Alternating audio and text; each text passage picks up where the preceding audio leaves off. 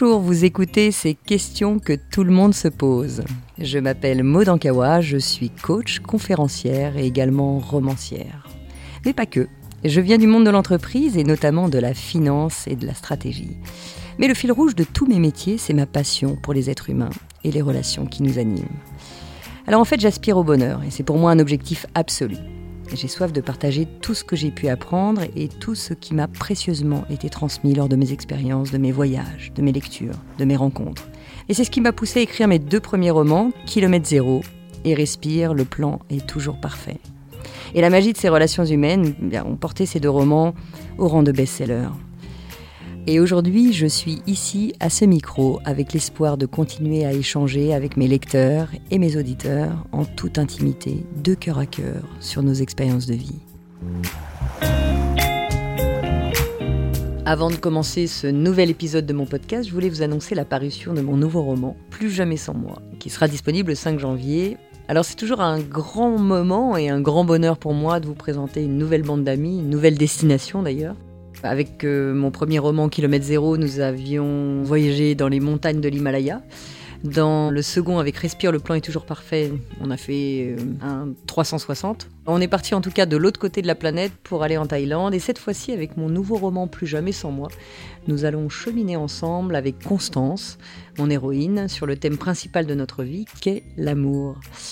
Alors j'ai vraiment hâte de vous revoir lors des prochains salons, des conférences euh, qui vont se programmer là assez vite pour discuter ensemble de ce roman et, du thème de l'amour. Je suis sûre que vous avez beaucoup beaucoup de choses à me dire sur ce thème-là.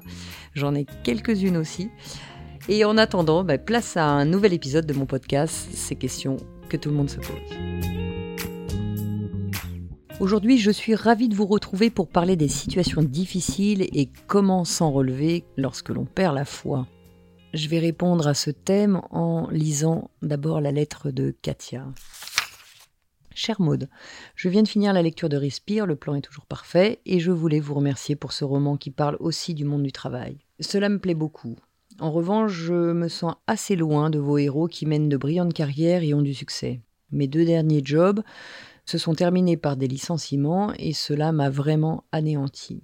La première fois, j'ai réussi à me relever après deux ans de chômage en acceptant un job en dessous de mes capacités et de mon salaire.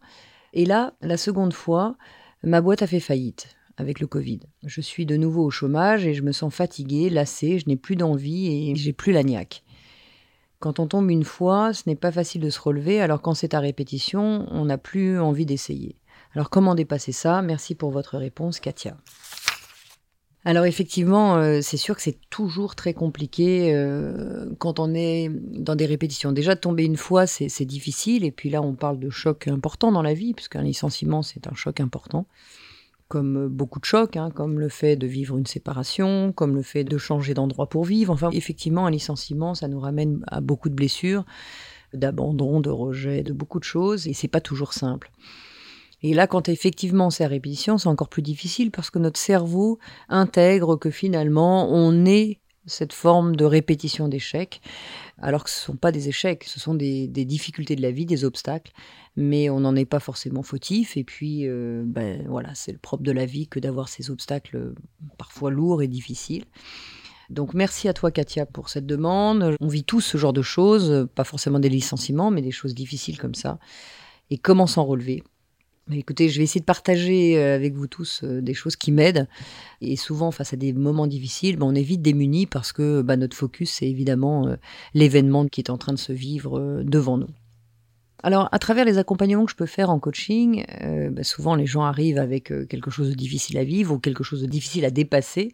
Et hum, moi, ce que je les amène à faire, et je le fais pour moi-même aussi, c'est de se poser trois grandes situations. En fait, le premier état, c'est de comprendre qu'est-ce que j'apprends de cette situation Il y a toujours des choses à apprendre de chaque situation, la façon dont je vais les gérer, d'apprendre sur moi, d'apprendre sur mon niveau de conscience, d'évolution. Quelles leçons j'en tire plutôt que de ressasser, ressasser, ressasser l'événement?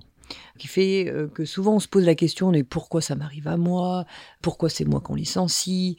Bah, le pourquoi on ne saura pas toujours y répondre. En revanche, ce que je peux en tirer moi de cet événement, ça peut vraiment m'aider, soit à pas reproduire euh, la même erreur, soit euh, à accepter certaines choses, parce que comme tu le disais tout à l'heure dans la lettre, euh, Katia, la deuxième fois la, société a fait faillite à cause du Covid, mais j'allais dire malheureusement tu pouvais pas faire grand chose, c'est pas ton ressort, il y a eu des événements de Covid et autres qui ont fait que bah, la société n'a plus pu être rentable. Il n'y a pas à se remettre en question, soit sur j'ai pas été efficace, j'ai pas fait ce Bon, c'est un événement, c'est une situation difficile, mais le fait de ressasser de pourquoi moi, ma boîte, etc., bah, ça nous met dans une colère qui fait que une situation injuste qui se crée auquel on ne peut pas répondre. Par contre, Qu'est-ce que j'apprends de cette situation? Ça, ça peut peut-être m'aider à grandir, à, vérifier un certain nombre de choses, à, pouvoir avancer un peu différemment. Donc, qu'est-ce que j'apprends dans cette situation? Ben, C'est comme tu le disais juste avant, tu as eu vécu un premier licenciement, et puis finalement, tu avais trouvé un autre job. Ok, il y a eu un licenciement parce qu'il y a eu le Covid, mais entre deux, tu as peut-être déjà grandi. Alors que si tu étais resté dans ce premier job, peut-être que euh, tu n'aurais pas grandi de la même façon. Donc qu'est-ce que tu as appris de cette situation? Et euh, encore une fois, moi je me rends compte que malgré les situations, même les fois les plus difficiles, il y a toujours quelque chose à apprendre. Le deuxième point, c'est qu'est-ce que ça renforce en moi? En quoi je deviens l'homme ou la femme que je suis grâce à cette situation? Qu'est-ce que ça renforce en moi? Ça vient avec le fait de, de grandir. Le premier, c'est qu'est-ce que j'apprends? Le deuxième, c'est qu'est-ce que ça renforce en moi, en quoi ça m'a fait grandir? Souvent, dans les situations difficiles, ben, on se rend compte que on n'est plus la même personne. J'en parlais avec euh, une coachée euh, dont son mari l'a quittée pour quelqu'un d'autre.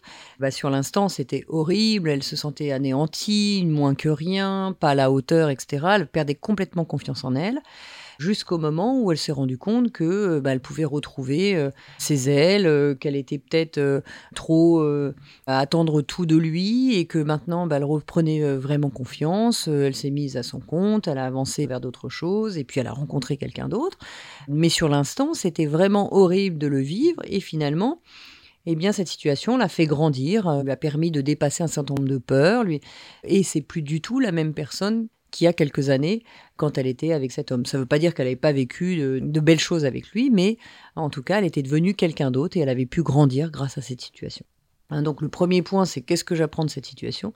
Le deuxième, c'est en quoi je deviens qui je suis, en quoi ça me fait grandir.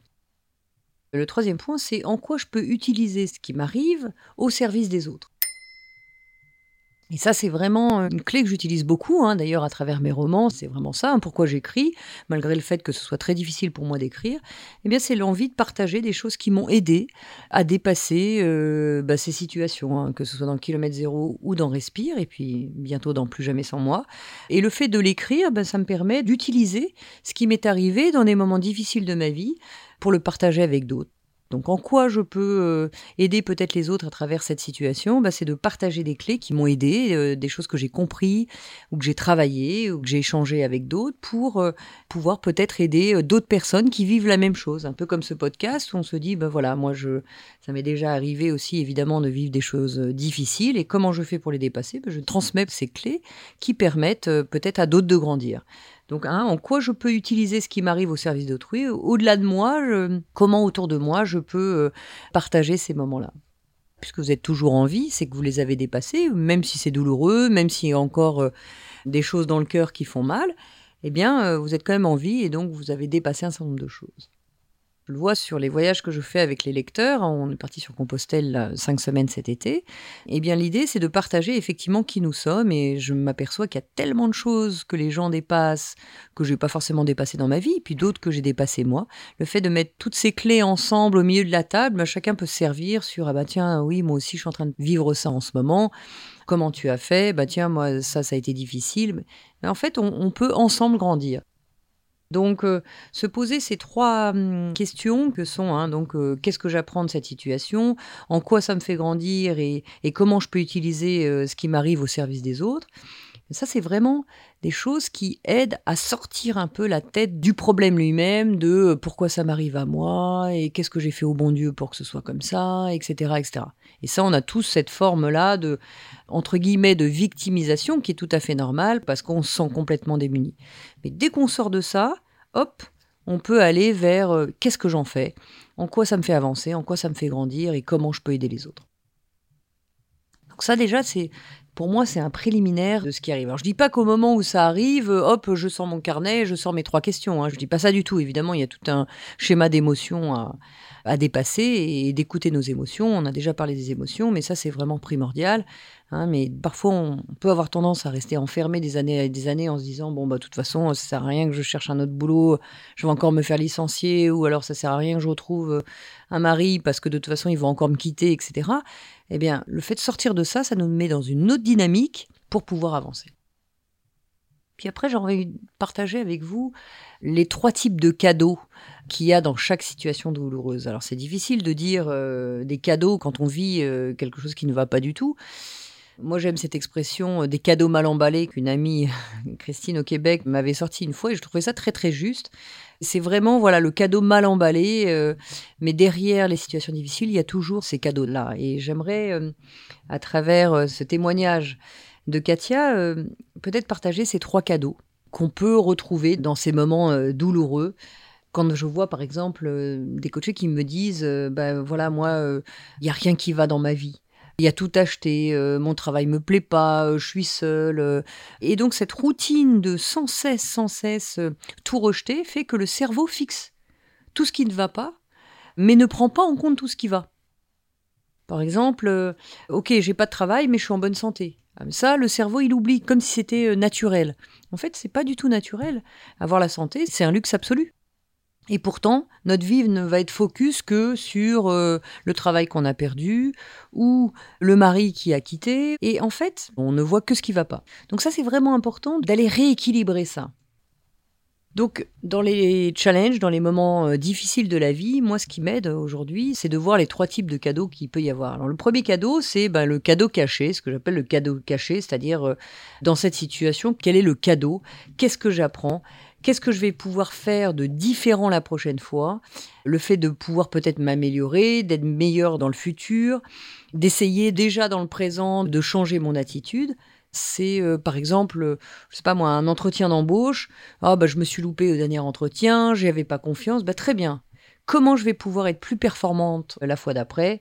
Qu'est-ce que j'aurais pu améliorer que j'ai pas fait dans cet entretien? Qu'est-ce qui fait que euh, je vais pouvoir me préparer davantage, euh, peut-être qu'il faudrait que je me repose davantage. Enfin voilà, c'est de voir le cadeau caché qu'il y a dans le fait que j'ai loupé cet entretien, par exemple.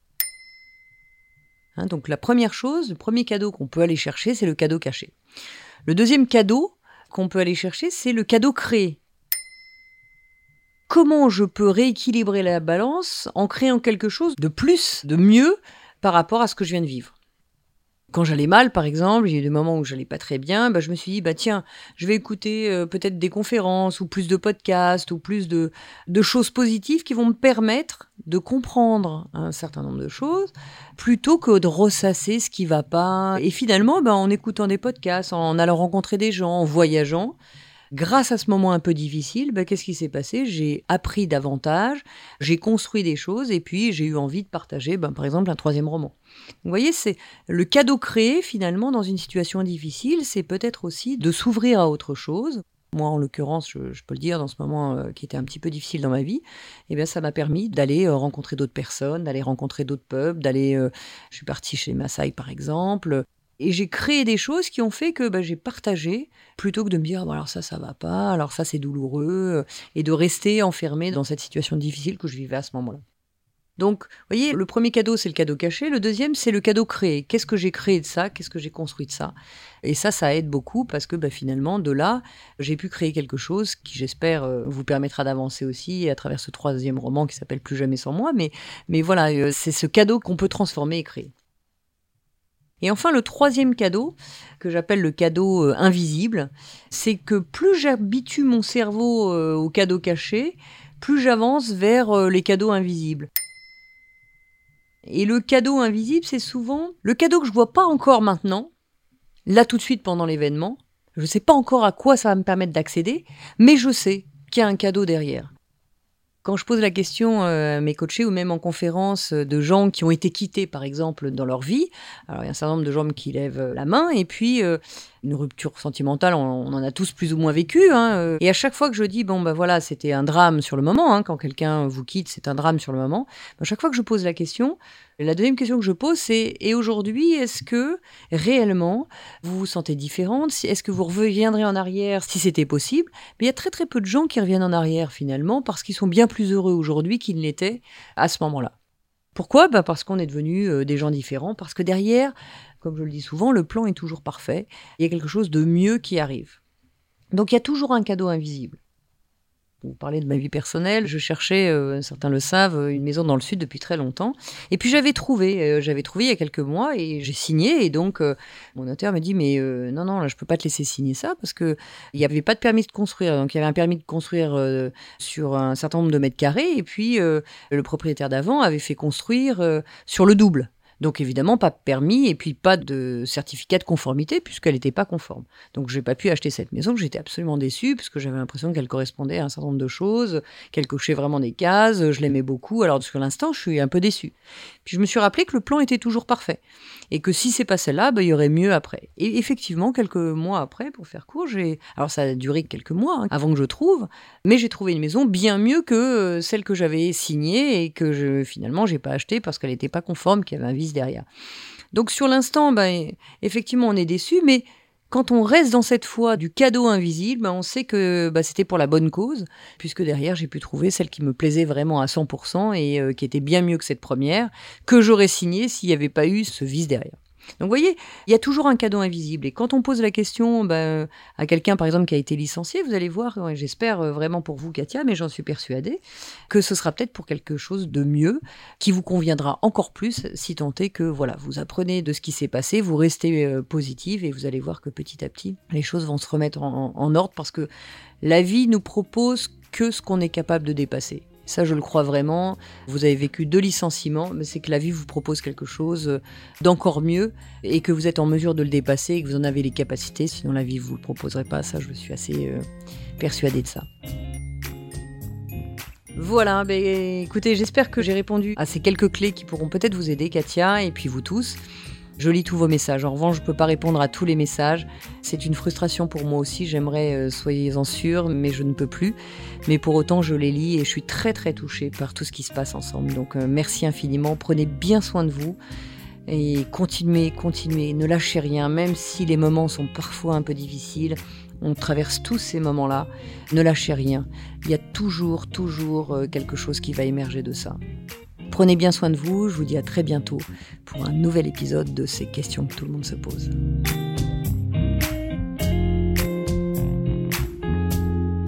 On se donne rendez-vous dans 15 jours pour le prochain épisode de ces questions que tout le monde se pose.